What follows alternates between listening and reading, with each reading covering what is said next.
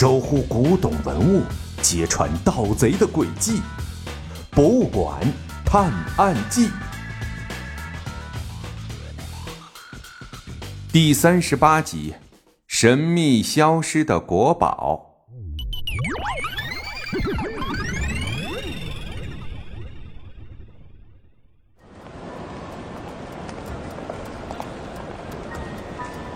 第二天还没到展馆开门的时间，馆外就已经聚集了一大波人在排队等着进馆。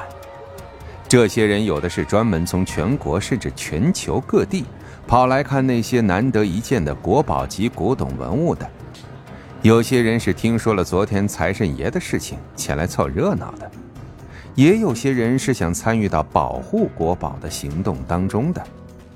总之，对于展馆的工作人员们来说，人多一些反倒是好事儿，这样，财神爷就更难在众目睽睽之下把贵社勇那么大的物件搬走了。而我们的天才侦探小盲道和他的人工智能助手小小贤，也混迹在人群当中。展馆的门一打开，他俩就跟随人群来到了贵社勇所在的展厅。你说，财神爷会混在观众人群里吗？小盲道和小小贤站在展厅的一角，仔细观察着来来往往的人群。很难说，虽然和他交过几次手，可是我们到现在都不知道他长什么样，甚至连身形都不确定。所以这群人我扫描了一番，毫无结果。小小贤边走边用他的扫描仪检测周围的人，可是一点可疑线索都没发现。要知道，财神爷可是狡猾的很，不仅每次见面都戴着面具，就连声音和体型都会进行伪装，每一次见面都不一样。只有通过衣服上字母 C 的标志和相同的打扮，才能认出他来。这里的保安比昨天加强不少了，还有不少便衣混在观众当中。敏锐的小盲道没有找到财神爷。但那些安保人员却逃不过他侦探的眼睛。我把过去所有的偷盗案例做了比对推测，一共有一万零八百二十二种方法来偷贵摄影，但是没有一次是成功的。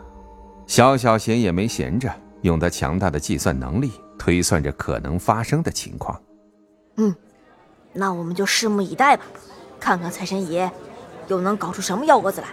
两个人继续在人群之中穿梭观察着。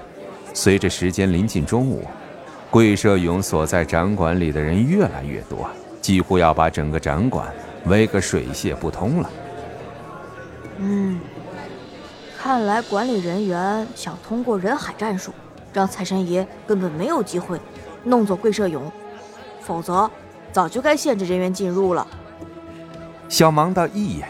就看穿了这里人山人海的原因。随着时间临近中午十二点，人群走动的速度越来越慢，几乎都要停止下来了。人们的目光都聚焦在贵社勇的身上。十二点的钟声响起了，这一刻，人们同时都停下了脚步，屏住呼吸，眼睛都不敢眨的盯着贵社勇。大厅里突然一片寂静，几乎一根针掉在地上都能响遍整个展馆。没有人知道接下来会发生什么。突然，头顶传来呼啦一声，好像抖动窗帘的声音。接着，展馆整个暗了下来。人们抬头看时，发现一块巨大的黑布从天而降。还没等人们反应过来，那块巨大的黑布已经把整个展馆盖上了，所有人都被盖在了黑布下面。啊，怎么回事？妈妈，天怎么黑了？快去保护国宝！大家不要慌乱，站在原地别动。黑布下面的人们忽然间从刚才的一片寂静转入到恐慌当中，你一言我一语的，展馆整个沸腾了起来。小小贤，快看一下，贵社俑还好吗？想忙到他们被人群挡住，一时根本到不了桂社勇那儿。人太多了，根本看不见啊！密密麻麻的人群围了个里三层外三层，小小贤的探测器都不起作用了。大家都别动！忽然，广播里传来了一个指令：大家在原地别动，这样我们才能尽快把黑布收起来。听到指令的群众都停止了乱动，接着出口处的几个保安合力往一个方向拽那块黑布，果然，从外面弄起来就快多了。被黑布遮盖住的人群渐渐的都露了出来。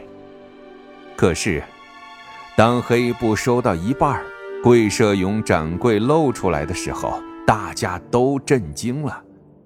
玻璃展柜还好好的放在原地，可是里面的贵社俑居然不见了，展柜里面空空如也。刚刚还有些喧闹的展馆又安静了下来。